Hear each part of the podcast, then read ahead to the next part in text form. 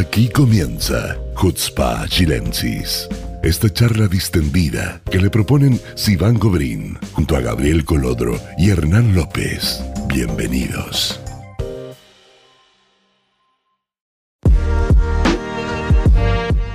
Bienvenidos a un nuevo capítulo de Hutzpa Chilensis, capítulo número 30. Increíble, llevamos 30 capítulos, se nos han pasado rapidísimo. Eh, esta semana lamentablemente nuevamente Sivan eh, no nos va a acompañar, eh, pero seguimos estando aquí yo, Gabriel y Hernán. ¿Cómo estás Hernán?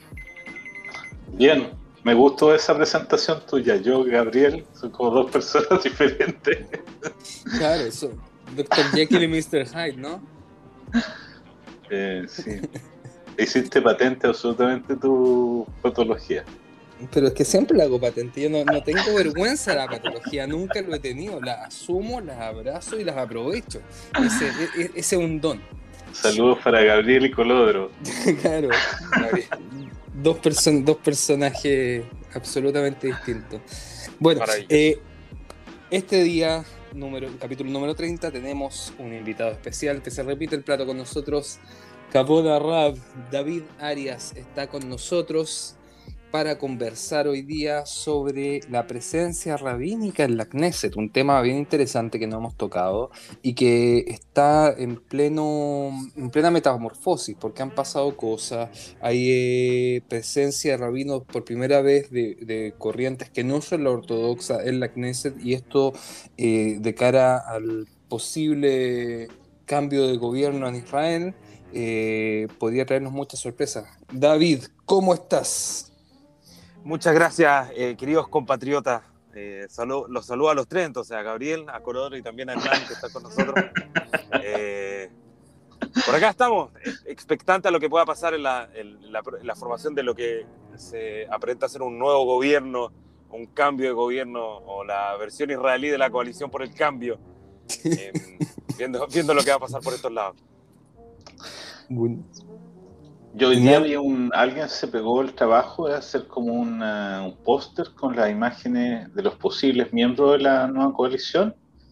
Y es raro, porque veis como a un lado a Lieberman, al otro lado a Bennett, y entre medio a Lapid, y abajo a Herskovich, y por el otro lado a Mijal- Mijaeli. Es, es raro, pero se veía bonito.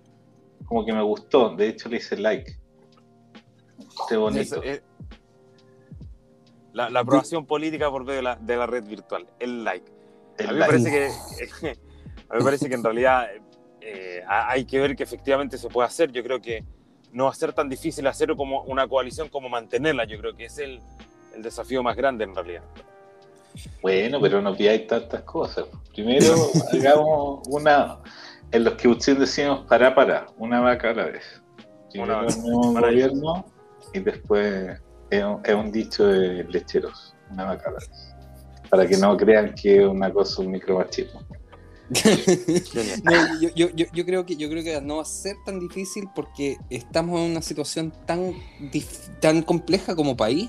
Hay tantas necesidades, hay tantas cosas que resolver que yo creo que, o sea, lo planteaba la otra vez que me preguntaron, eh, yo creo que con, solamente con las necesidades eh, comunes, ¿cierto?, del país, ya tenéis tres años de gobierno tratando de solucionarlo, sin imponer agendas de cada partido.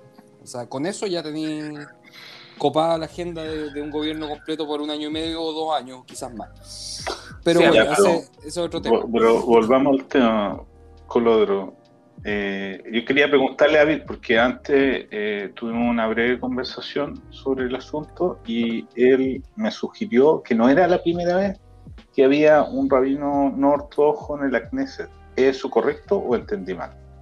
Eh, en realidad han habido representantes de otras corrientes, pero directamente rabinos tengo entendido que, no. No, ha habido, no ha habido rabinos de otras corrientes que no sean la ortodoxa en, en- en parlamentos anteriores.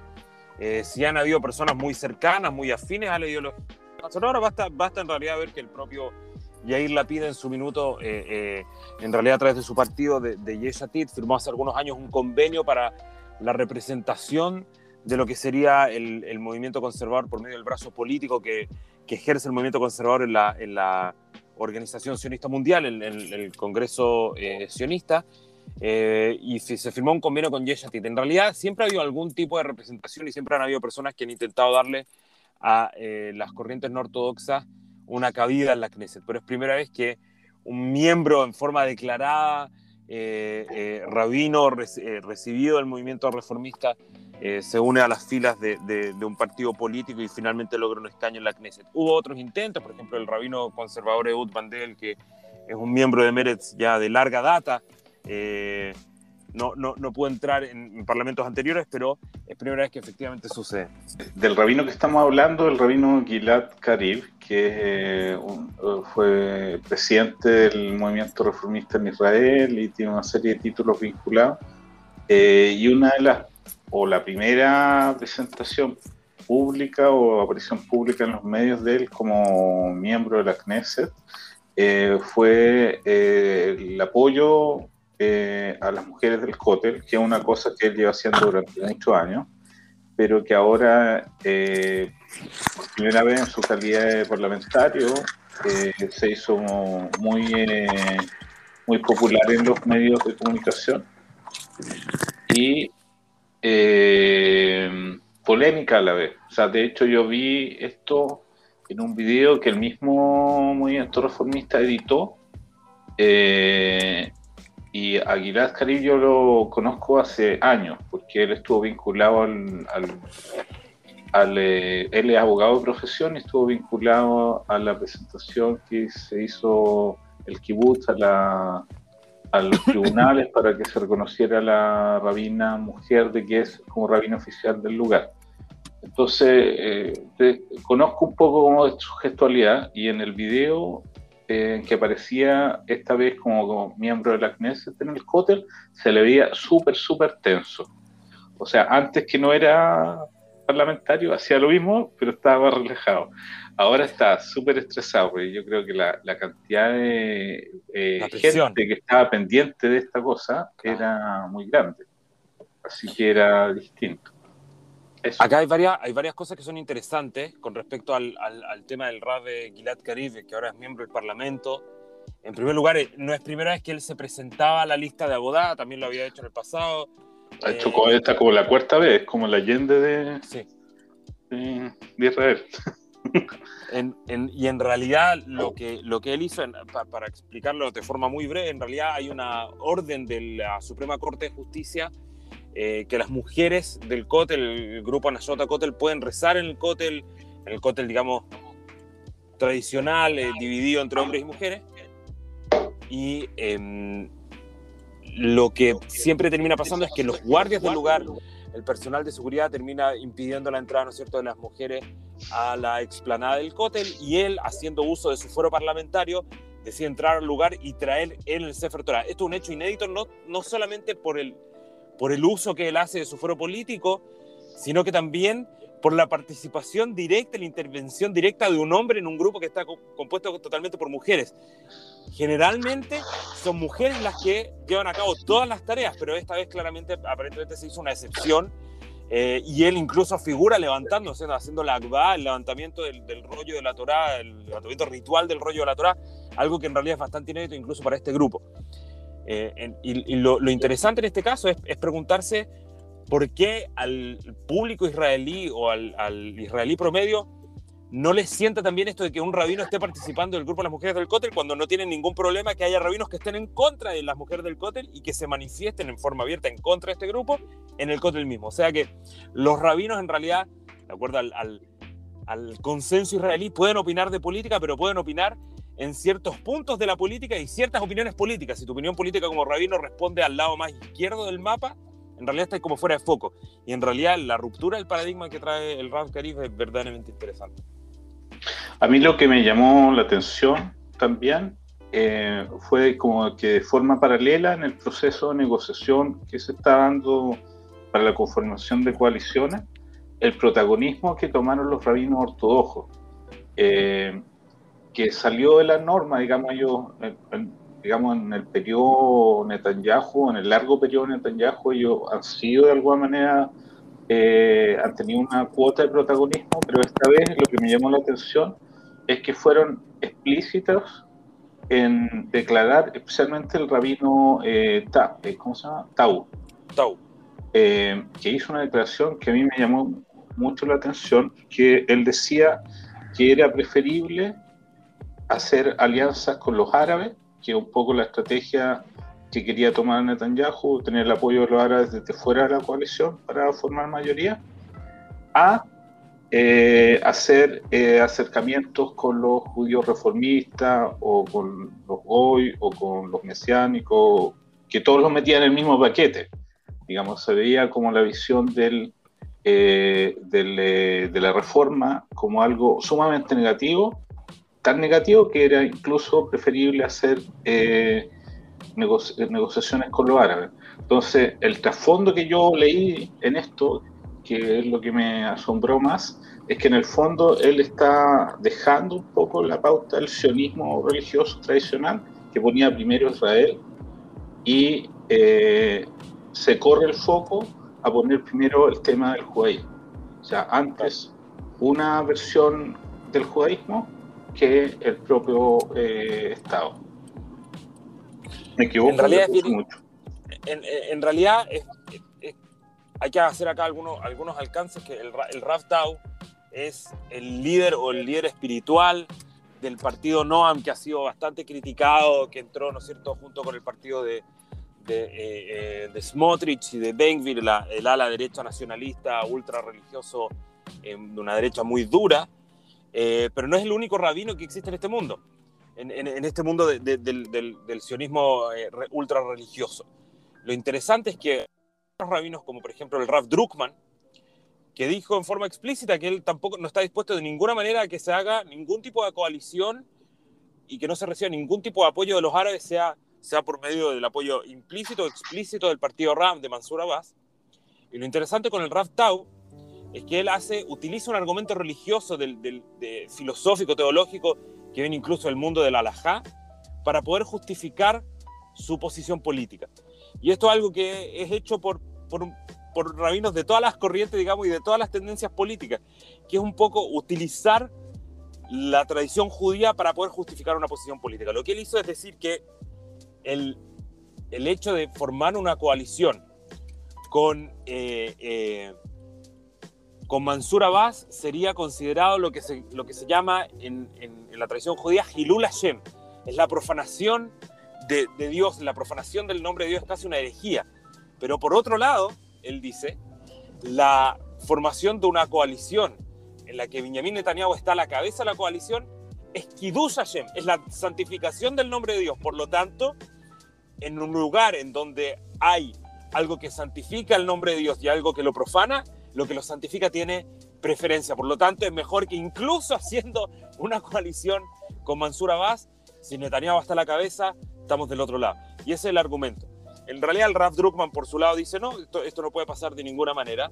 Eh, y eso demuestra que en realidad el propio mundo sionista religioso está teniendo una división interna que es interesante de, analizar. A mí lo, otro que me llamó la atención es Smutrich, porque él viene de un mundo religioso y en el fondo eh, él eh, se identificaba con algunos rabinos específicos con el mensaje de ciertas yesibot y todo lo demás, y a medida que ha ido escalando sus cuotas de poder, se ha ido independizando de lo que dicen los rabinos, hasta el punto que hoy día ya ni le pregunta a nadie. O sea, él opina, hace alianza o, deshace alianza en función de sus intereses particulares y alejándose un poco de todo fundamento religioso. Bennett lo que, lo que tiene es que él en realidad, si bien representa un poco el sionismo religioso, en una época estuvo junto con Smotrich en su partido Abaita Yehudi, él en realidad no viene 100% del mundo, ultra, del mundo eh, sionista ultraortodoxo o el mundo sionista religioso. Es más, puedo comentar que como rabino de la comunidad conservadora de Haifa, la leyenda urbana dice que efectivamente Bennett hizo su bar mitzvah en mi comunidad hace ya varios años, eh, antes de que se fueran antes que se fueran a Estados Unidos y creo que, si no me equivoco, fue confirmado por él en algún minuto. Eh, de hecho, eh, los padres todavía viven acá en Haifa, no muy lejos de la comunidad donde, donde yo trabajo.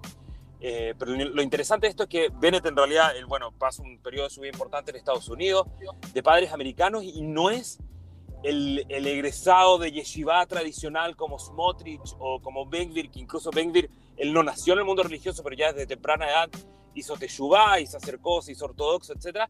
Por lo tanto, Bennett siempre queda medio desencajado porque él no viene del mundo de las yeshivot como otros políticos de, de, de la misma línea. Entonces, él siempre va a quedar como un poco más liberal. Totalmente, o sea, el, el como se ha, eh, extremizado un poco el lenguaje hacia él, o sea, las acusaciones son sumamente violentas, o sea, prácticamente como si fuera un reformista lo tratan. Como, como es capaz de hacer alianza con el reformismo, el mundo ortodoxo ya no hace simplemente ninguna diferencia. Solo, solo para demostrar un poco lo liberal que puede llegar a ser Bennett, Bennett cuando eh, siendo eh, parte del gobierno visitó comunidades fuera de Israel, visitó comunidades conservadoras en Brasil y él mismo declara el amor a la tradición que hay en comunidades conservadoras o comunidades reformistas alrededor del mundo y él fue el propulsor de la explanada igualitaria que hoy existe en el Cótel, que existe gracias a su eh, intervención en el 2013. O sea que él en realidad... De, Yo no sabía. Sí, sí, él fue, fue una iniciativa de él para tratar de dar una solución al tema de las mujeres del Cótel.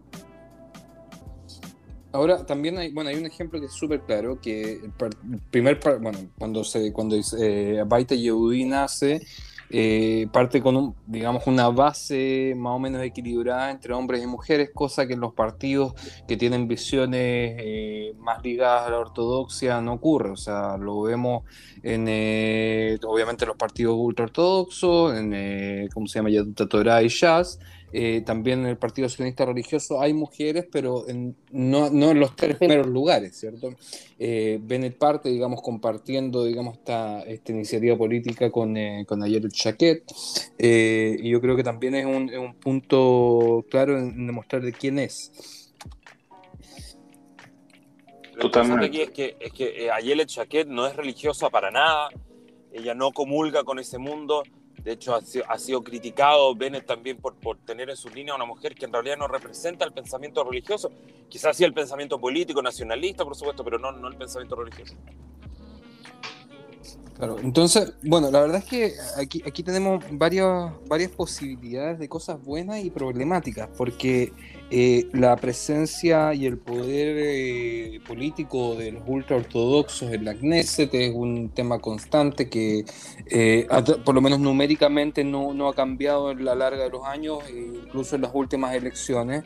la cantidad de parlamentarios que tienen les da una fuerza política y han estado, como bien sabemos, controlando ministerios clave, en su momento salud, ahora vivienda. Eh, el Ministerio de Interior, que básicamente es, que, es el que marca la pauta de lo que se permite y no se permite, y en varios casos la identidad de los israelíes de una u otra forma eh, está bajo las manos de Jazz a través de Arideri. Entonces, eh, ¿cómo crees tú que sería, pongámonos, vamos a entrar un poquito en los supuestos, eh, porque uno de los rumores era que eh, el Ministerio del Interior quedaría en un nuevo gobierno en manos del de, eh, partido Abodá de Gilad Karif. Entonces, ¿cómo, ¿cómo, ves tú que podría afectar esta transición y qué crees tú como, como rabino conservador y ciudadano israelí? Que, que, que, es lo más urgente que debiese cambiar en el Ministerio del Interior.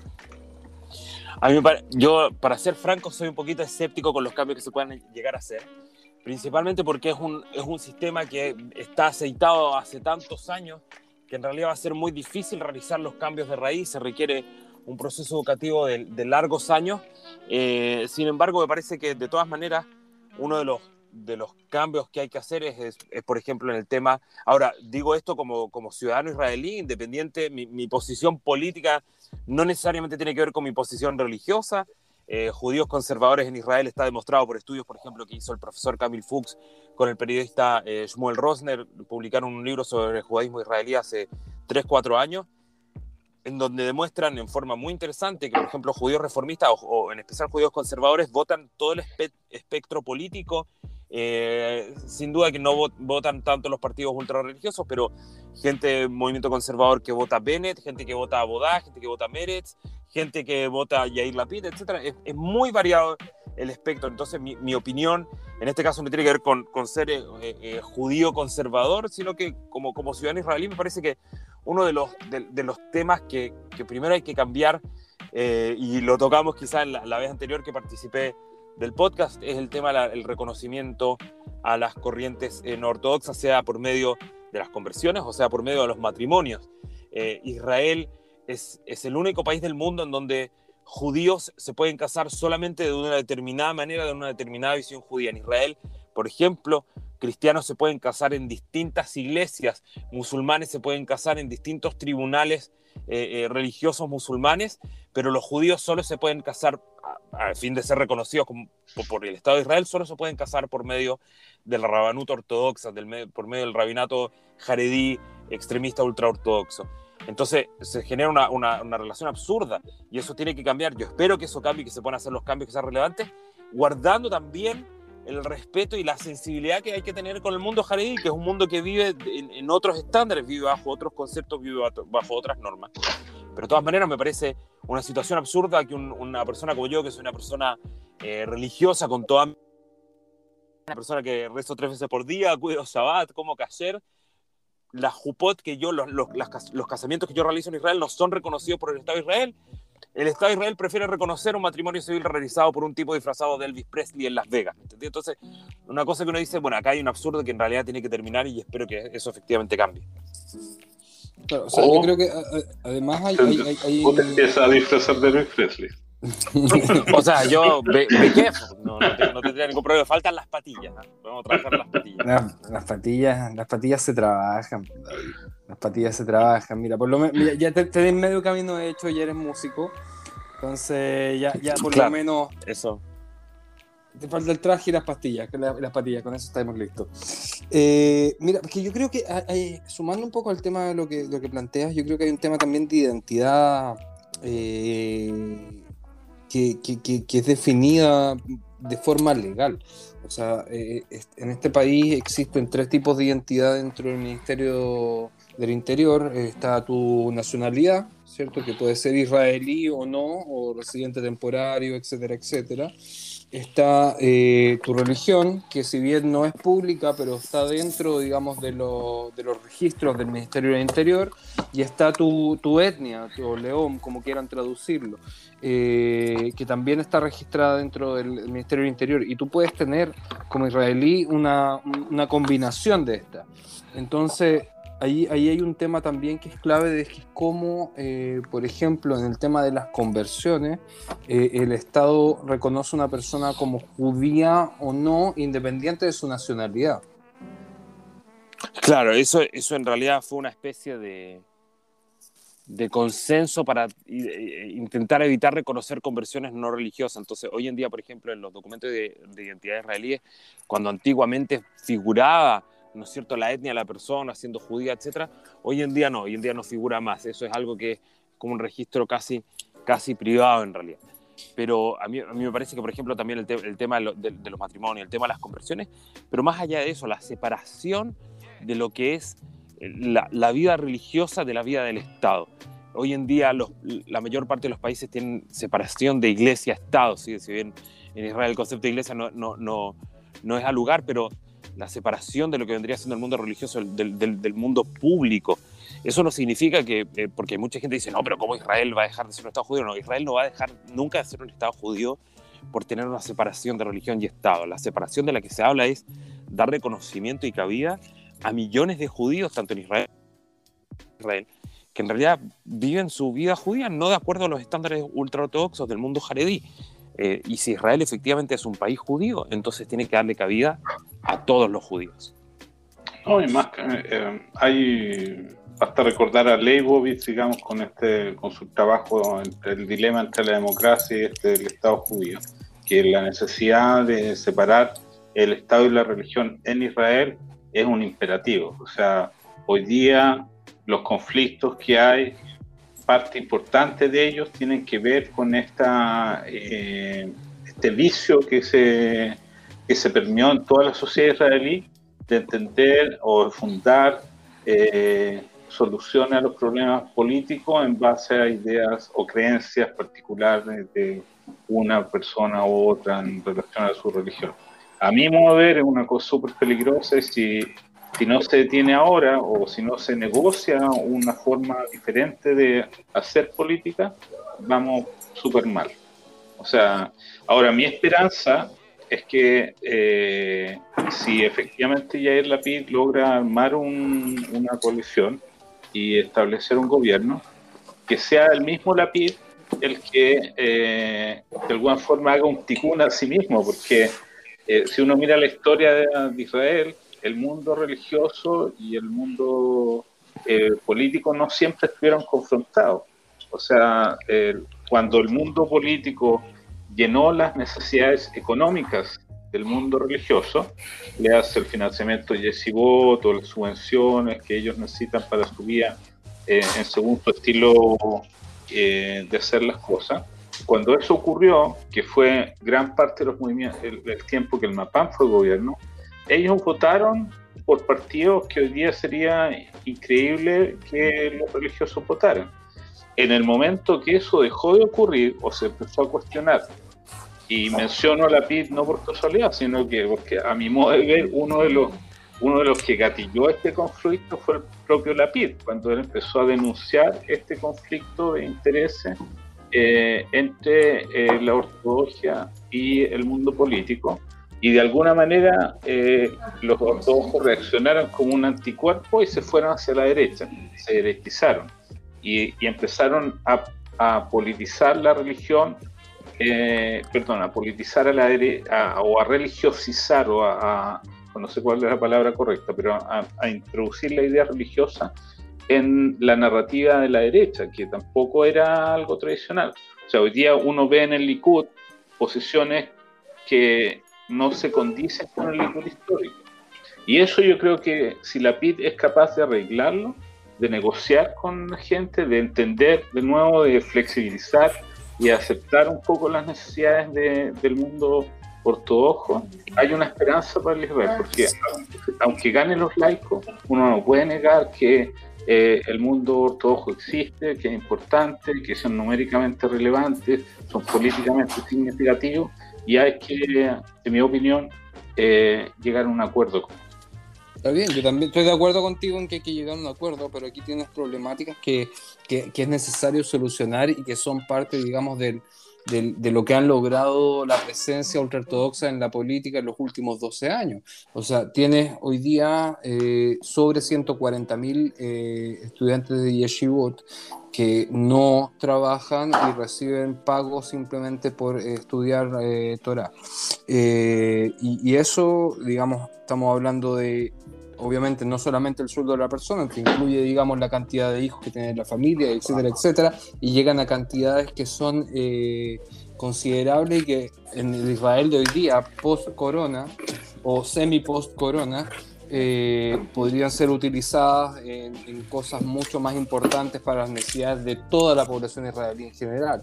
O la misma construcción de una nueva ciudad ultraortodoxa a cambio de que Litzman se bajara del Ministerio de Salud el año pasado. Eh, digamos, estamos hablando de la construcción de una ciudad completa. No estamos hablando de, unos pocos shekels aquí y allá. Entonces, eh, hay cosas que sí deben ser, yo creo, eh, trabajar en ese sentido.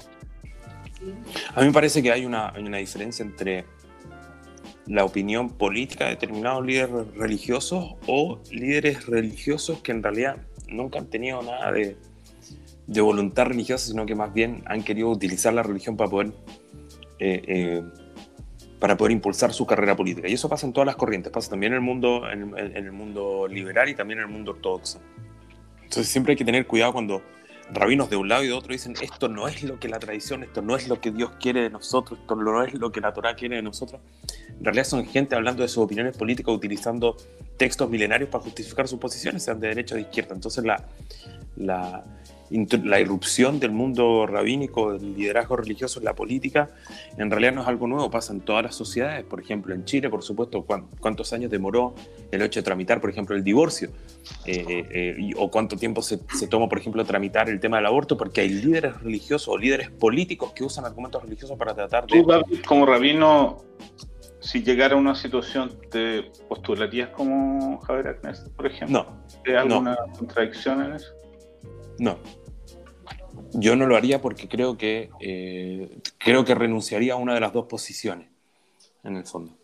Eh, tengo mi opinión política, tengo mi, eh, he votado distintos partidos, tanto acá como, como, en Chile, pero en ningún momento he utilizado mi plataforma rabínica y el espacio que se me da en lo que se podría denominar una esfera pública para expresar mis opiniones partidarias. Sí, por supuesto, tengo una línea política en temas de religión y Estado que es común al 99% de los rabinos conservadores o reformistas en Israel, pero eso no significa que yo voy a utilizar mis, mis contactos o mis conocidos o mi comunidad para poder expresar mis opiniones políticas. Creo que eso es un error. A todos los que escuchan, por favor, graben esto, guarden los 10 años y veamos pasa. Eh, en, el, capítulo 2300 volvemos a invitar al rabino David Arias cuando sea Al David Arias. No, aparte, o sea, por supuesto que uno, que uno, eh, uno tiene su opinión política, pero me parece que un poco lo que, lo que hemos pecado muchas veces es que hemos utilizado plataformas eh, o, confundimos la, la, la, opinión política con la opinión religiosa. Hay gente de Meretz que es gente ortodoxa, y hay gente secular que vota eh, Jazz, y hay gente del movimiento conservador que vota a Bodá o Lieberman o, el Likud incluso, porque la opinión, la visión religiosa no tiene que ver siempre con la, con la, visión política. Si ustedes me preguntaran, por ejemplo, si, si yo estaría dispuesto a votar, por ejemplo, un candidato que 100% seguro va a cambiar todos los temas de religión y Estado, mientras que en otro partido hay un candidato que en realidad promete en forma certera llegar a un acuerdo con los vecinos, con los palestinos, etcétera, no estoy seguro por cuál votaría. No siempre los temas religión y Estado están a la cabeza. Ojalá que sí, yo creo que lo que estamos viendo ahora, después de que ya está pasando el corona, estos temas vuelven a la palestra, vuelven a estar en el centro del debate. Volvimos a hablar de los temas importantes. Bueno, vamos a cerrar el primer bloque acá. Eh, David nos va a acompañar para el segundo bloque, ¿cierto, David? Por supuesto. Buenísimo. Entonces, eh, como dice Sivan, vayan a hacerse un café, un té, una cerveza, un mate, lo que quieran, y nos vemos en el segundo bloque en unos minutos. Ya volvemos.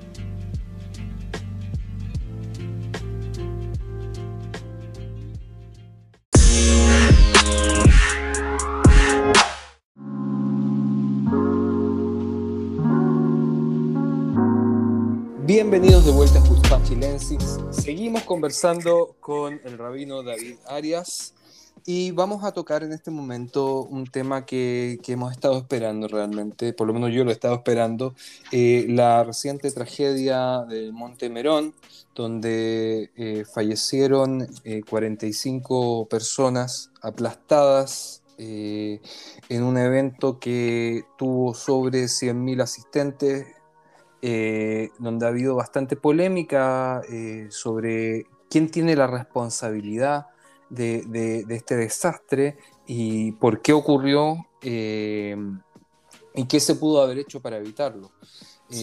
ahora, han habido opiniones de diversas personalidades del mundo político ultraortodoxo y del mundo ultraortodoxo no político también, o semipolítico, o si bien político no asumido, ultraortodoxo, que también ocurre.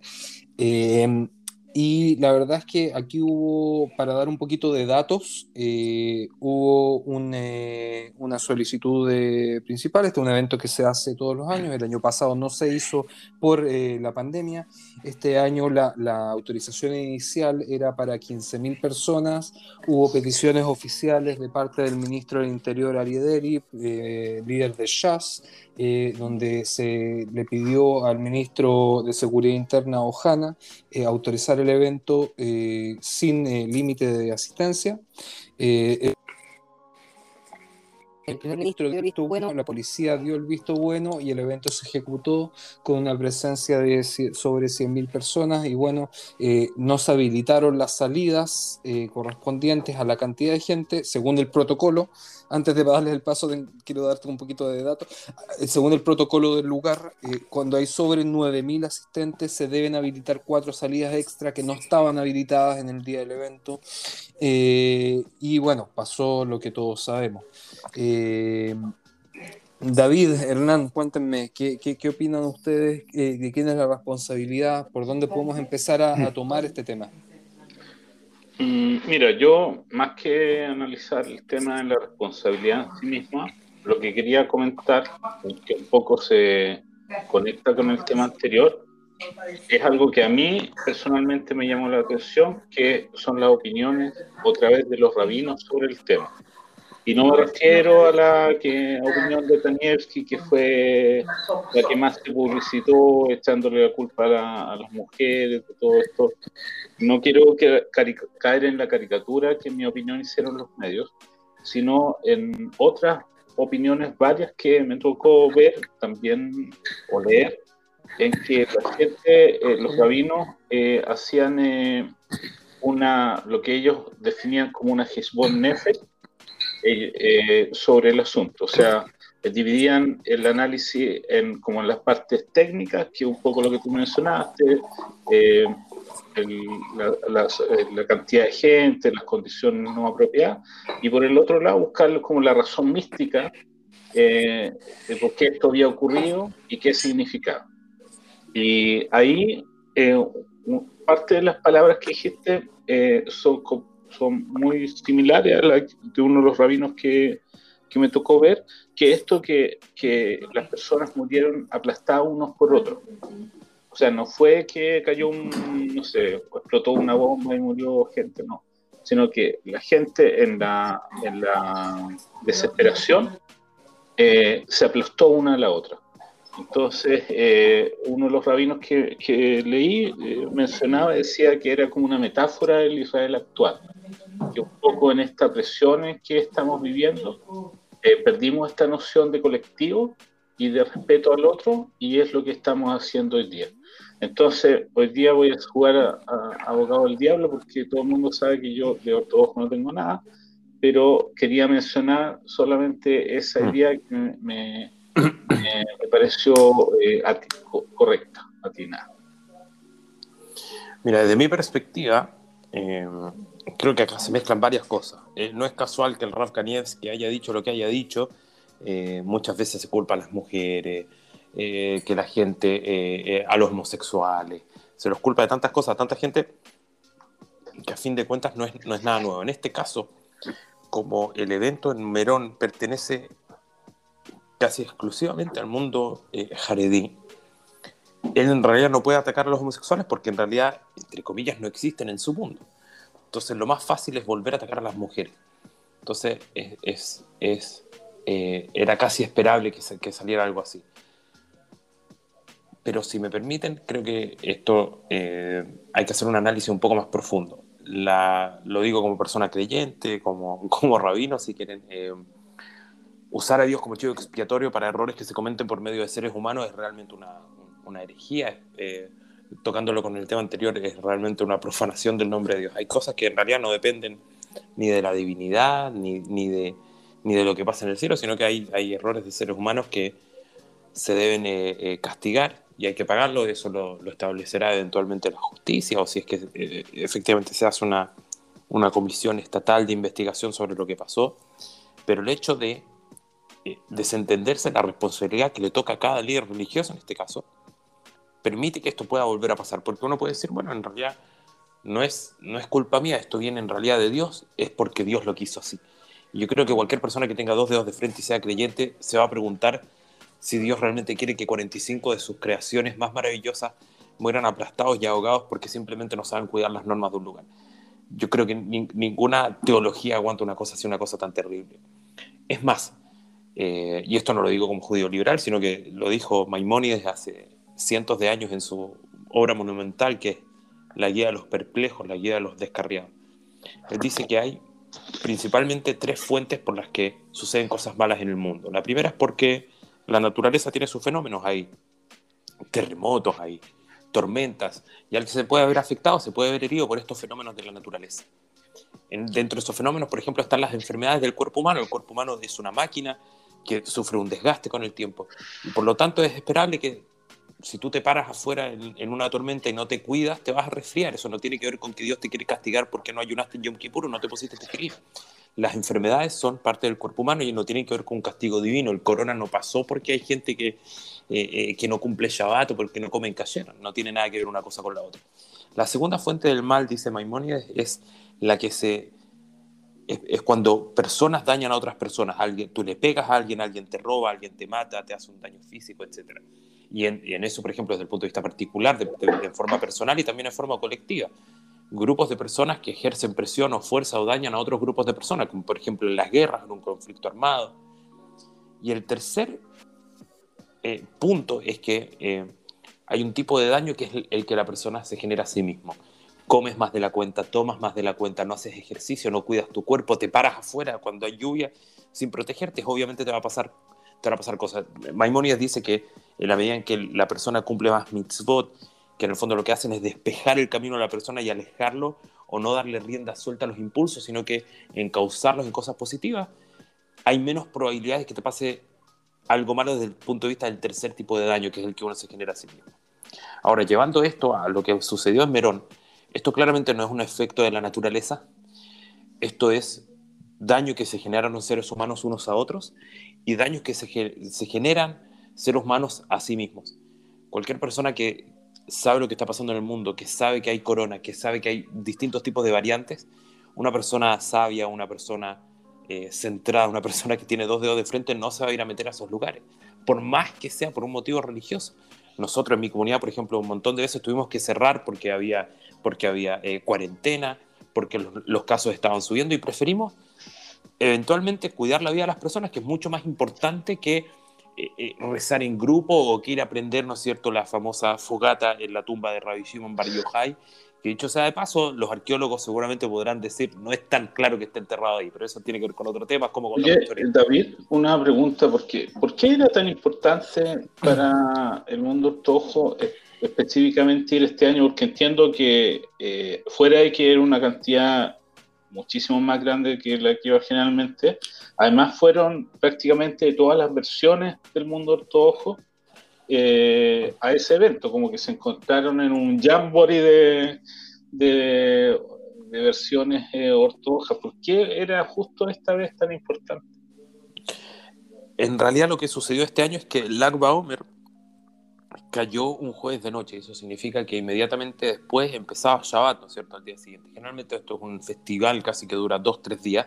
En este caso no había ninguna posibilidad de que durara dos, tres días porque era Shabbat y en Shabbat, por supuesto, no se viaja y hay un montón de cosas que no se hacen. Entonces había una especie de presión para terminar esto lo antes posible. Eh, fuera de eso, el año pasado no hubo, entonces había como que recuperar el tiempo perdido, eh, intentar, hacer, intentar hacerlo eh, lo que no se hizo el año pasado, lo que no se hizo en años anteriores. Eh, pero, pero de todas maneras, volviendo, volviendo, volviendo al punto anterior, me parece que es una enorme irresponsabilidad culpar a Dios de cosas que en realidad los seres humanos son las que las provocan. Eh, cuando hay permisos que se dieron que no se deberían haber dado, cuando no se habilitaron las salidas correspondientes, cuando una persona llega a ese lugar sabiendo que hay una, hay una pandemia dando vueltas por el mundo y se va a encontrar con otras 100.000 personas, es efectivamente no ser responsable de las decisiones de uno y decir, no, esto es lo que en realidad quiso Dios de nosotros, Dios no quiere cosas, Dios no quiere que nosotros hagamos o deshagamos, eh, eh, él, si es que quiere algo, si es que tiene una voluntad, eventualmente quiere que seamos personas que piensan, personas que reflexionan sobre sus actos y que antes de actuar en forma impulsiva, incluso por un sentimiento religioso, un fervor religioso muy profundo, hay cosas que van mucho antes que eso. Nancy, tú vas a ser el abogado del diablo, yo voy a ser el otro abogado. No, no, el abogado de Dios, pero sí el, abogado, voy a ser el abogado pesado. ¿Por qué voy a ser el abogado pesado? Porque aquí yo creo que hay un, hay un tema claro con la responsabilidad de quien solicitó la no, eh, eh, digamos, la, asistencia sin límite al evento, el ministro del Interior, Ari Deri. Eh, por varias cosas. aquí estábamos también que es un país que tenemos un 20% de población árabe eh, eh, en el mes de Ramadán y no se ejercieron las mismas, eh, los mismos beneficios para las celebraciones de Ramadán en ese sentido por las precauciones nacionales. No estoy diciendo que debiesen haber, digamos, abierto, por ejemplo, el acceso al monte del templo de forma ilimitada, estoy diciendo que debería haberse restringido con los mismos parámetros una festividad religiosa judía como una festividad religiosa musulmana. eso es un punto. El segundo punto es... Eh, justamente el tema de no respetar los lineamientos de los mismos ministerios estando en el mismo gobierno eh, respecto al coronavirus. Si bien estamos en una posición eh, muy privilegiada comparada con el resto del mundo, eh, como decía David, siguen habiendo distintos tipos de variantes y juntar 100.000 personas en un lugar tan pequeño o no limitar el acceso a personas en un lugar tan pequeño es una irresponsabilidad a nivel estatal, a nivel gubernamental, que fue, digamos, pedida a conciencia por Arideri, dada, digamos, a conciencia. O sea, el tipo sabía cuántas personas van a ir si es que él no limita. Porque años anteriores hubo más de 100.000 personas. Eh, y sobre todo con la subordinación eh, de la población ultraortodoxa frente al coronavirus, que, no es secreto para nadie, y menos para el gobierno, eh, e, e, era, una cosa segura. Por sobre esto, la reacción de, de Ari Deri al ser consultado por la prensa eh, que yo creo que es un poco a lo que iba David, de en el fondo eh, desligarse de la responsabilidad diciendo como casi como que esto Dios lo quiso y no había nada que pudiésemos hacer, es eh, no solamente infantil, sino que demuestra realmente la, la, decadencia moral, intelectual y, y, valórica, digamos, de quien es nuestro ministro del Interior hoy día que, bueno, no, no, es secreto para nadie, a mí no me gusta para nada eh, él como ministro del Interior, pero yo creo que esa, esa declaración de, de exonerarse de la culpa y decir, eh, esto es una señal divina, Dios nos está tratando de decir algo, casi yo no tengo la culpa, pregúntale a Dios. Eh, yo creo que es algo que pasó más suave de lo que debiese haber sido. Yo creo que debió haber recibido una, en un gobierno normal, hubiese recibido una reprimienda ejemplar, por decir algo así. Mira, tratando de sacar lo positivo dentro de lo, terrible que fue la tragedia, eh, yo igual quiero mencionar que eh, sirvió como excusa para unir mucha, eh, no solo gente dentro de Israel, sino fuera de Israel. O sea, yo que me acuerde, ha sido una de las pocas veces que el gobierno de Chile se ha manifestado de forma inmediata y solidaria eh, hacia el pueblo de Israel, por dar un ejemplo. Eh, eh, cosas que no ocurren todos los días, digamos. asimismo, como otros, otros países, o como el mismo Mahmoud Abbas, también envió un mensaje de solidaridad que tampoco es algo que ocurra todos los días. Sí, es cierto, la verdad es que dio, dio, dio un poco de espacio para eso los primeros días, pero yo creo que una vez que ya eh, se cumple, ¿cierto?, la, la, obligación de dar sepultura a todas las víctimas, eh, yo creo que es momento de, de, abrir las carpetas y ver qué es lo que pasó acá. O sea, en un momento, el primer fin de semana, como, como todos sabemos, se demoraron varios días en identificar todos los cuerpos por distintas razones. Eh, de hecho, tuvimos una conversación al respecto con Hernán, porque yo en una entrevista dije en el fondo que eh, ah, la, ah, sí, no, yo, yo, dije, yo dije que la, demora en la identificación de los cuerpos era por varios factores. Uno de ellos es que eh, el público ultraortodoxo generalmente no todos usan teléfonos celulares. Dos, no todos portan identificación y obviamente las características de las heridas de, los, de las víctimas. Eh, o sea, no, pero es que es, es, pero es, cierto, es cierto. lo identifican. Pues, no. no, no, es cierto, es cierto. O sea, ¿tú crees que todos tienen, eh, digamos, eh, identidad biométrica? Todos, tienen, biométrica. No Todos tienen biométrica. Necesitas biométrica para que tus huellas digitales estén registradas. En... No, pero son cosas, son cosas que toman tiempo porque incluso aunque los pudieran, por ejemplo, identificar con una foto, eh, ante, la, ante la tragedia misma, las familias no siempre reaccionan de la misma forma. En muchos, en muchos casos no se puede hacer esa identificación. Es verdad que muchos de ellos no portan la cédula de identidad. Oye, las huellas digitales, ¿qué están hablando? Bueno, pero hasta que, hasta que, se, hasta que se comparan eventualmente, toma tiempo. Eh, Oye, ustedes no lo han llevado preso últimamente, porque cualquier... No, pero hay, hay, hay, hay Israel, te ponen tu huella, te ponen tu y te identifican acá, hay, acá hay, algo, hay, que considerar también que había ciudadanos extranjeros, eh, no pocos, eh, y que de todas formas, eh, entre medio estaba Shabbat, lo que hacía más difícil en realidad contactar a las familias para poder corroborar ciertos datos, etcétera. Pero bueno, yo, como decía antes, yo creo que una vez eh, terminado el proceso de identificación y sepultura a todas las víctimas, eh, yo creo que yo creo que realmente ha pasado demasiado rápido, ya, ya han, han habido temas políticos en el país que han como eh, un poco dejado atrás esto y, lo, ha servido un poco para dar una sensación de impunidad, ¿cierto?, las responsabilidades políticas que tienen eh, eh, algunos personajes dentro del gobierno hoy día. yo espero que, esto no pase así, que haya un informe, que, bueno, obviamente el informe empezó apenas... Es que tú una cosa que no ha existido nunca en la administración Netanyahu, o sea, una bada de investigación parlamentaria como para lo que tú dices, encontrar responsabilidad política, en el gobierno de Netanyahu no se ha hecho nunca, que es una cosa absolutamente anómala. O sea, lo que va a haber es una investigación de la policía o una investigación de las otras instituciones que están involucradas, pero lo que tú buscas, que hay una responsabilidad política, eso eh, salió del lenguaje político de Israel con, la, con el advenimiento de Netanyahu. Mira, si, tú miras para atrás, todos los, en todos los, gobiernos anteriores hubieron dos, tres eh, vados de, investigación sobre diferentes temas. Mm. En el gobierno de Netanyahu, en todos los años, ninguna. Ninguna. Mira, yo creo que las investigaciones sí se realizan, lo que pasa es que se esconden, por ejemplo. No, no, o sea, eh, es que es diferente, una vada una vada parlamentaria tiene instrumentos diferentes y puede hacer lo que tú quieres.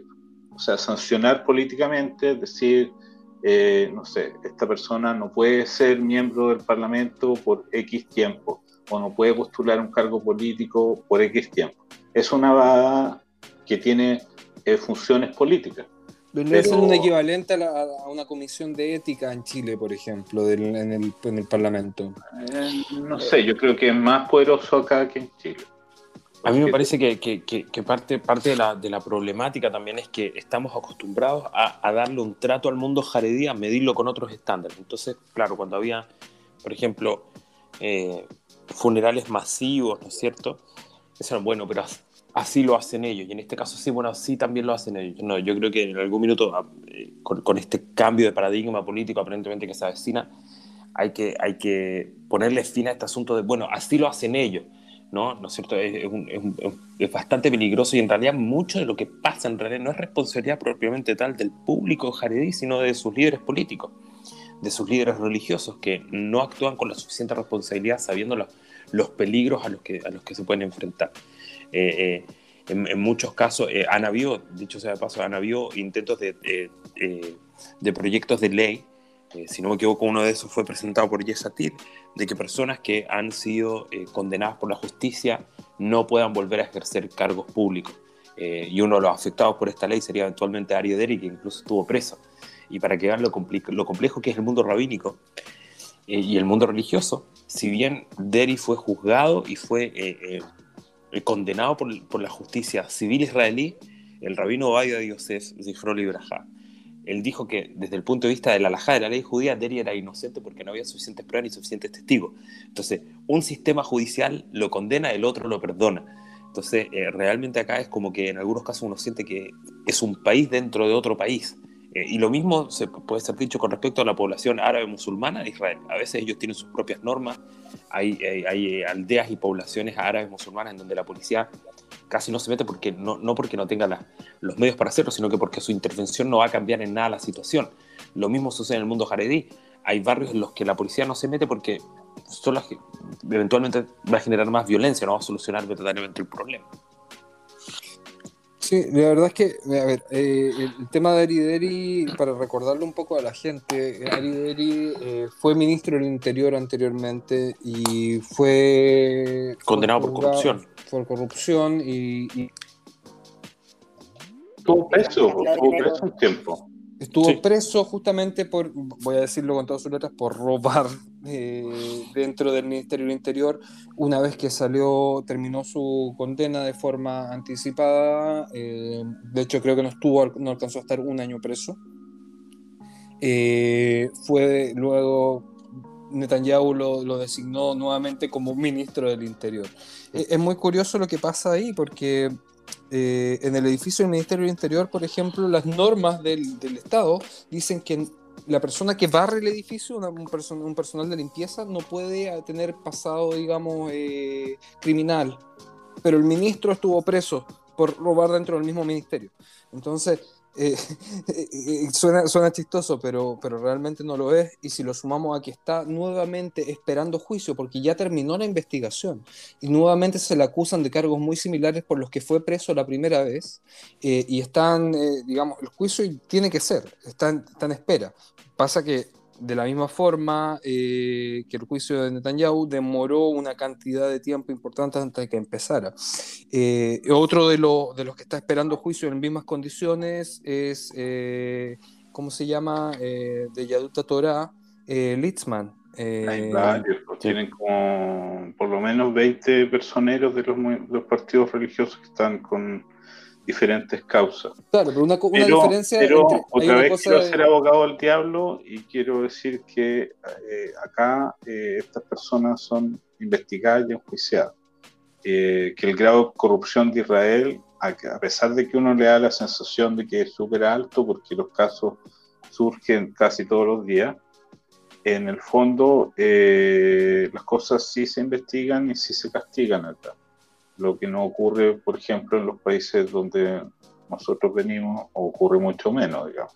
O sea, basta recordar que el presidente de Chile, todos sabemos que tuvo algún problemilla, estuvo buscado por, una, por un tema de un banco y ahí está como presidente de Chile. Y nadie le da frío ni, ni frío ni calor. Entonces hay, hay que también mantener las proporciones, digamos. O sea, Ari Deri será todo lo que es, pero estuvo preso. O sea, se lo investigó y estuvo preso. Mira, Ari Deri, eh, no sé si todo el mundo lo conoce, Ari Deri, eh, él, él, antes de ser Javier Knesset, ¿saben lo que hacía? No. Él era director de una yeshiva. Ese era su ah. cargo. ¿Cuál es el sueldo de un director de una yeshiva? Debe ganar bastante, porque es como ser director de una... En realidad no tanto, pero... ¿No? Tíreme una cifra, máximo tanto. Verdad, ni idea. 20 mil shekels. 20 mil shekels al mes. ¿Saben, mm. cuál, es el, ¿saben cuál, es, cuál es la fortuna de Arideri hoy día? Pero eso no tiene que ver. Puede tener. Estamos hablando, estamos, estamos hablando de una persona que pasó de ser director de una yeshiva a Haber Knesset directo. Y entre medio sí. estuvo preso y después volvió a ser Haber Knesset. Sí, pero que, ellos, administran, ellos, ellos administran, administran los dineros del, de donaciones, varias. Bueno, tiene 5 millones de shekels. Ya, pero eso no representa un delito en Israel. No, no, pero puede o sea, tener ingresos en, por otro en lado. su caso, en su caso, en su caso representó un delito en el que sí él se llevó dinero del Misradamim a sus cuentas personales y por eso estuvo preso y en este momento está esperando juicio por los mismos cargos. Bueno, pero, no mientras no, pero mientras no sea condenado, el tipo está siendo investigado. O sea, está bien, a mí tampoco. No, no, ya fue investigado. Ya fue investigado. Pero tampoco vamos a decir que se robó la investigación ya terminó, de la, la, investigación ya terminó, Hernán. Ahora está esperando juicio. La policía. Bueno, otra vez, otra vez. Yo no quiero dar la sensación de que acá estamos en un país súper corrupto. O sea, hay problemas, y, pero las cosas se investigan y, y tampoco quiero que el que demos como la pauta de que porque no nos gusta nuestro opositor, entonces eh, sus, todos sus dineros son mal habidos. O sea, si no los podemos probar, si no lo puedo probar la policía, o sea, lo que se probó, se condenó, está preso, y lo que queda por por, eh, por investigar, se está investigando. No hay que, yo creo, hay que la presunción de inocencia también es válida para alguien que te cae mal. No, obvio, No, lógicamente. eso más vale, pero, o sea, solamente llama la atención, digamos, que, que- que una persona que pase de tener un sueldo de 20 mil shekels eh, en un periodo, en todo el periodo donde es miembro del Parlamento, acumule una fortuna de 5 millones de shekels. Ah, solamente digo eso, no estoy diciendo que se lo robó o no se lo robó. Él estuvo lo preso sí por robo.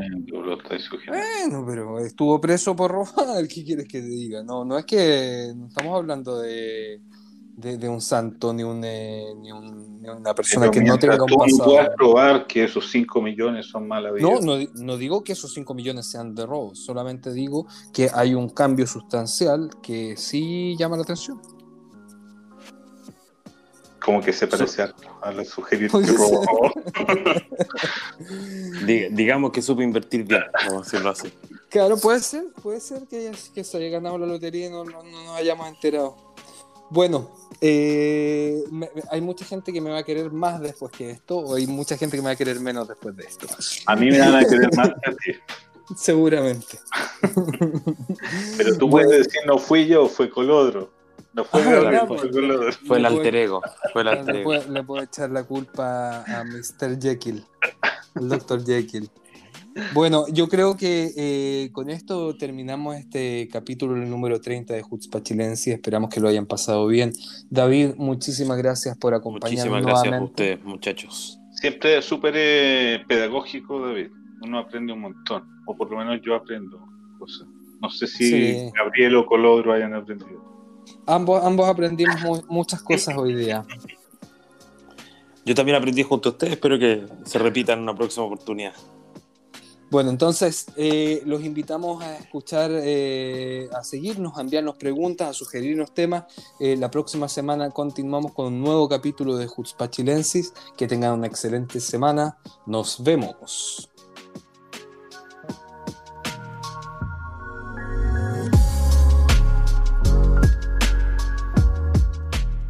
¿La pasó bien? ¿Le interesó lo abordado? Si es así, lo esperamos la semana que viene, en este mismo horario y lugar.